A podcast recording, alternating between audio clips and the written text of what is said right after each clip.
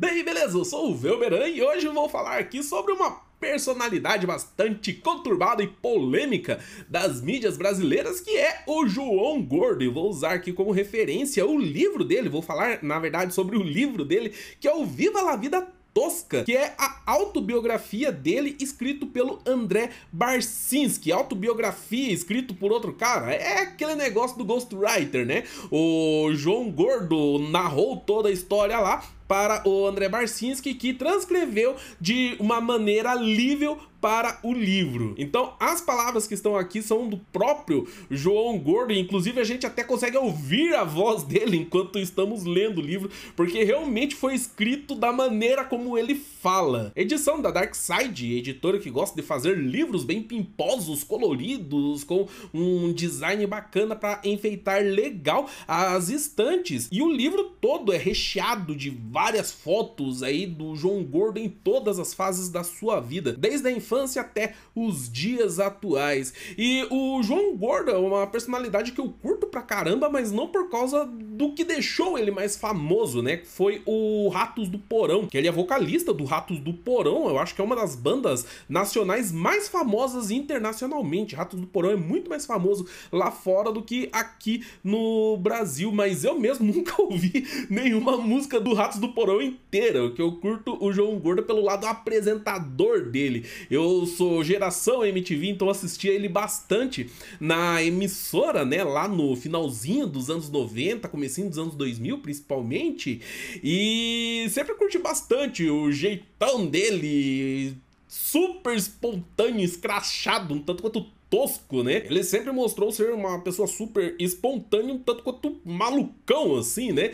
E como eu não acompanhava a vida dele antes da MTV, não sabia muito por que, que ele era daquele jeito, mas lendo o livro aqui, conheci a história dele e vi que o cara já passou por coisa pra caramba, mano. O Viva la Vida Tosca, então, começa falando sobre a infância do João Gordo, que não foi lá muito feliz, né? Por algumas partes, por outras até foi foi, né? Porque mostrou o começo da intimidade dele com a música, né? Porque ele já ouvia desde cedo várias celebridades que faziam sucesso lá nos anos 70 é, no Brasil e desde cedinho ele foi tomando gosto por isso. Mas por outro lado, ele sofria pra caramba, né? Porque ele sofria abuso do pai dele, abuso físico na porrada, né? Que ele, o pai dele era bastante truculento e também bullying na rua por causa que ele era gordo. Mas as coisas começaram a mudar para ele depois que ele descobriu o punk rock. Começou a usar a camiseta preta, calça rasgada, corrente, aquelas bagaceiras toda. E com isso daí, ele não só foi fazendo algumas amizades entre outros punks lá da região dele, como também foi botando medo na galera que fazia bullying com ele. O que começou como uma proteção para sobreviver uma infância meio traumática, né? Afinal de contas, participar de uma tribo, assim, acaba ajudando bastante as pessoas nisso, se tornou o seu estilo de vida. E essa parte da adolescência do João Gordo aqui é cheia de histórias bizarras pra caramba das coisas que ele fazia com os seus amigos, como a história lá que os amigos dele saíram correndo atrás de uns playboy que passaram a mão na bunda de uma amiga deles, e eles passaram a noite inteira batendo os caras lá e queimando eles de cigarro cigarro. Também tem aí uma narração bem curtinha da comemoração de um aniversário dele lá que os seus amigos amarraram ele pelado e ficou todo mundo cuspindo no pinto dele.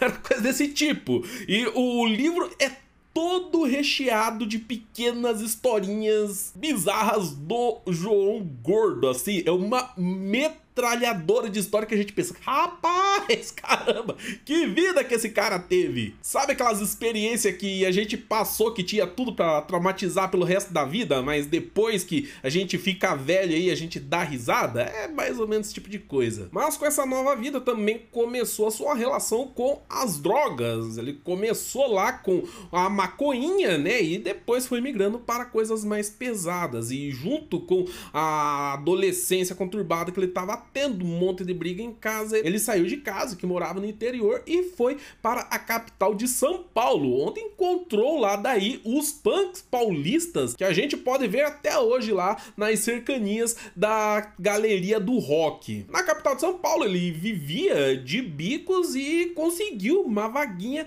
para começar a cantar na banda Ratos do Porão, que já existia com uma certa relevância no cenário underground de São Paulo da época. E aí sim que a carreira do João Gordo começou. Porém, apesar de ser super famoso no meio punk, o punk não é bem conhecido por ter dinheiro, então, consequentemente, Ratos do Porão vivia quebradaço de grana e o João Gordo se virava de outras formas aí para se sustentar e também sustentar os seus vícios. E aí que entra a coisa que eu mais fiquei chocado no livro, uma coisa que eu não sabia que o João Gordo fazia, só fui descobrir quando li aqui no livro que ele fazia bico como traficante de drogas, aviãozinho, pegava droga e vendia pros playboys de clubes noturnos e tudo mais. Inclusive para artistas, músicos, e foi assim que até que ele conheceu mais algumas pessoas aí do meio. O livro também fala bastante sobre essa história do João Gordo ter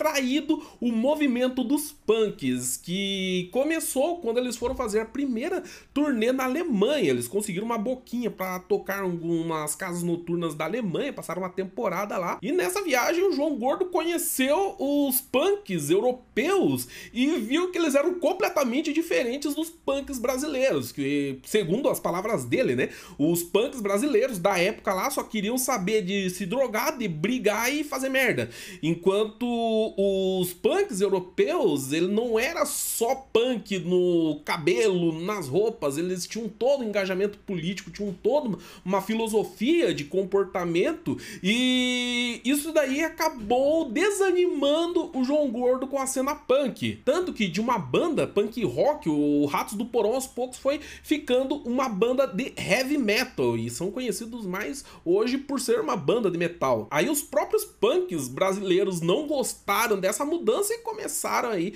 com essa história de que o João Gordo tinha traído o movimento. Mas realmente, depois desse evento, o Ratos do Porão começou a ficar mais conhecido no Brasil, ainda que de uma maneira mais underground, né? Mas não era toda a banda brasileira que conseguia tocar no exterior.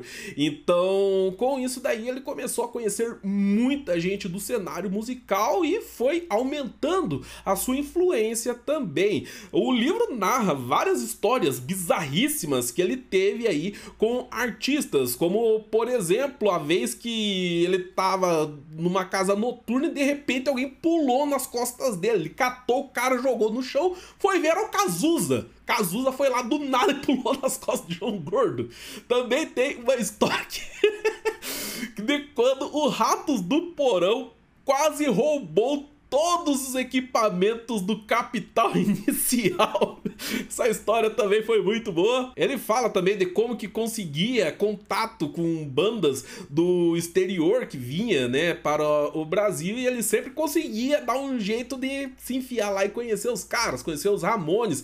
Saiu dando rolê com Kurt Cobain aí, tem várias fotos e a narrativa completa de como que foi essa aventura e essa parte do livro aí é muito bacana porque fala bastante sobre o cenário brasileiro, inclusive do punk rock, do metal, mas não de uma maneira jornalística. É, é o João Gordo narrando as coisas que ele viu e que aconteceram com ele. Justamente por isso a gente via essas personalidades, né, do meio lá do final dos anos 80 para começo dos anos 90 de uma outra forma. Então, ainda nos anos 90, a MTV começou a crescer em popularidade no Brasil e chamou o João Gordo para fazer algumas coberturas lá de um programa que eles estavam fazendo no verão na praia e acabou que ele xingou uma menina lá. Foi coisa assim, ele foi perguntar como é que tava a praia, né, pra moça e ela fez um comentário racista pra caramba, né, é, falando dos negros que estavam lá na praia. O, João Gordo falou: sai daqui, sua nazista escrota do caralho, alguma coisa assim, tá ligado?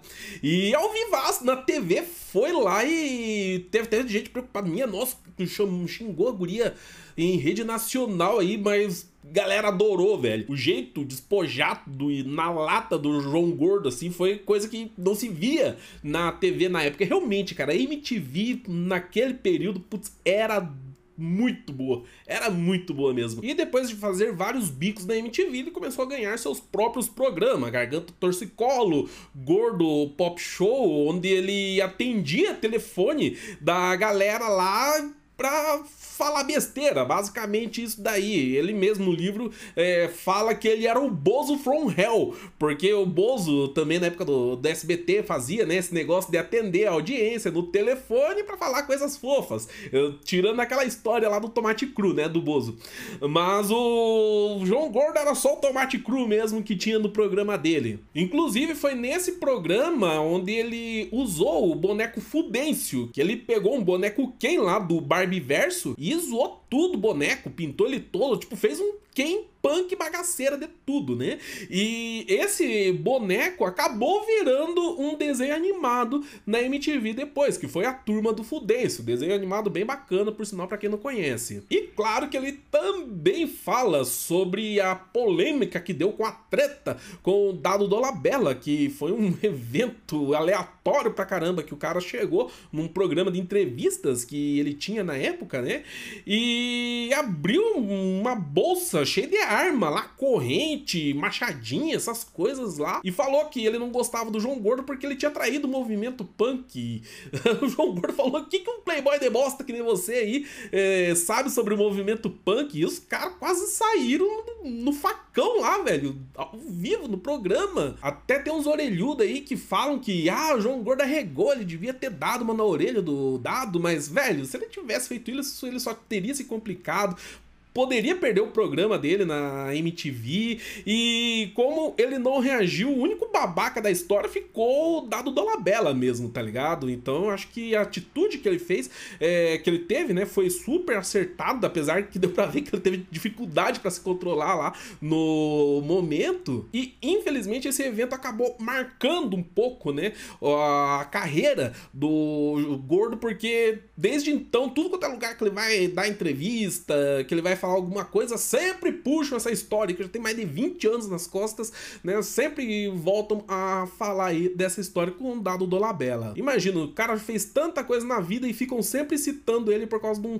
babacão aí. Rapidamente ele se tornou um dos apresentadores mais importantes e bem pagos da MTV. Ele tava ganhando grana como nunca na vida, né? Segundo o que ele fala no livro. E mesmo assim, ele continuava vendendo drogas, né? Pelo que ele fala aqui e não guardava nada de dinheiro, ele torrava tudo com droga, comida, discos e bonequinhos, action figures. Ele viciou em colecionar é, bonecos e tudo mais lá. Começou a fazer uma baita de uma coleção e vivia torrando toda a grana dele, nunca tinha grana para nada. Então ele tava com fama, tava com sucesso, tava na grana também, mas não mudava a vida dele. Até que um dia o corpo dele arregou, ele teve uma overdose, foi internado em coma lá, quase morreu. Eu lembro dessa época, porque saiu nos jornais e tal, e tal, tinha muita gente falando, ó, o gordo dessa daí não passa, porque ele já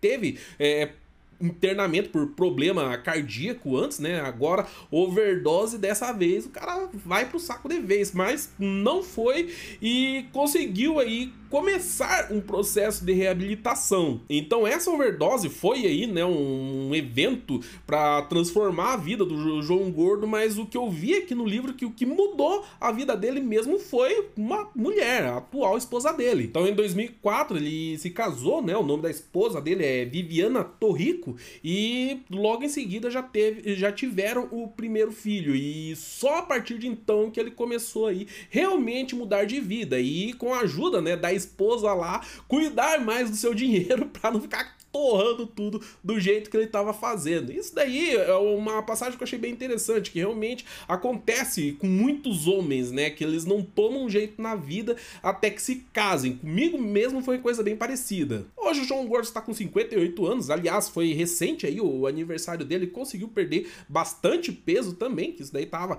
prejudicando a saúde dele. E segundo que fala, também largou as drogas mais pesadas, né? Não tudo, essas pesadas pelo menos aí já largou e também se converteu para o veganismo. A MTV foi pro saco faz tempo aí, né? E com isso ele perdeu os programas que ele tinha lá, fez uma participação por um tempo no programa do Marcos Mion na Rede Record e por sinal ele fala aqui no livro que odiava fazer aquele programa, mas hoje ele está na internet aí com o canal panelaço, onde ele conversa com várias personalidades aí brasileiras da música, do entretenimento, literatura, tudo mais, enquanto alguém tá lá fazendo uma comidinha vegana. Eu sempre ouvi meus amigos falando dos Ratos do Porão, do João Gordo, falando que ele era um gordo escroto pra caramba, só que Ratos do Porão era da hora.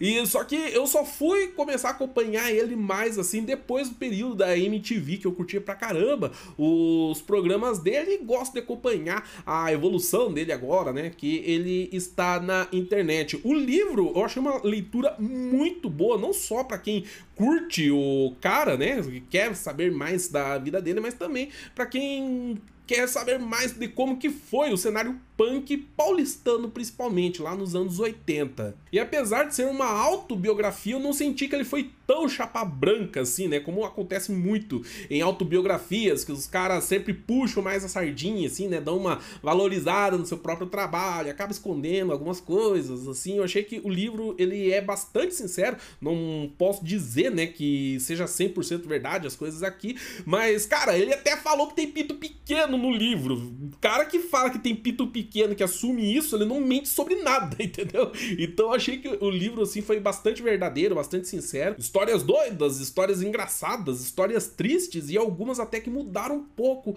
a forma como eu via ele. Mas acompanhar a evolução que ele teve e como que ele tá hoje, né, que ele conseguiu se livrar de vários problemas que tinha na vida aí foi bastante bacana. Então ficam aí os meus comentários sobre o Viva la Vida Tosca do André Barcinski e João Gordo, que na verdade eu li no comecinho do ano passado, né? Só tô trazendo vídeo para vocês aí agora. É, no comecinho do Não Repare na Bagunça, eu fiz alguns é, vídeos falando aí de alguns livros que eu curtia. Aparentemente vocês gostaram, então de vez em quando eu trago um conteúdo desse tipo aí para vocês. Apesar que ano passado mesmo eu não li nada. Eu acho que foi o último livro que eu li inteiro foi esse daqui.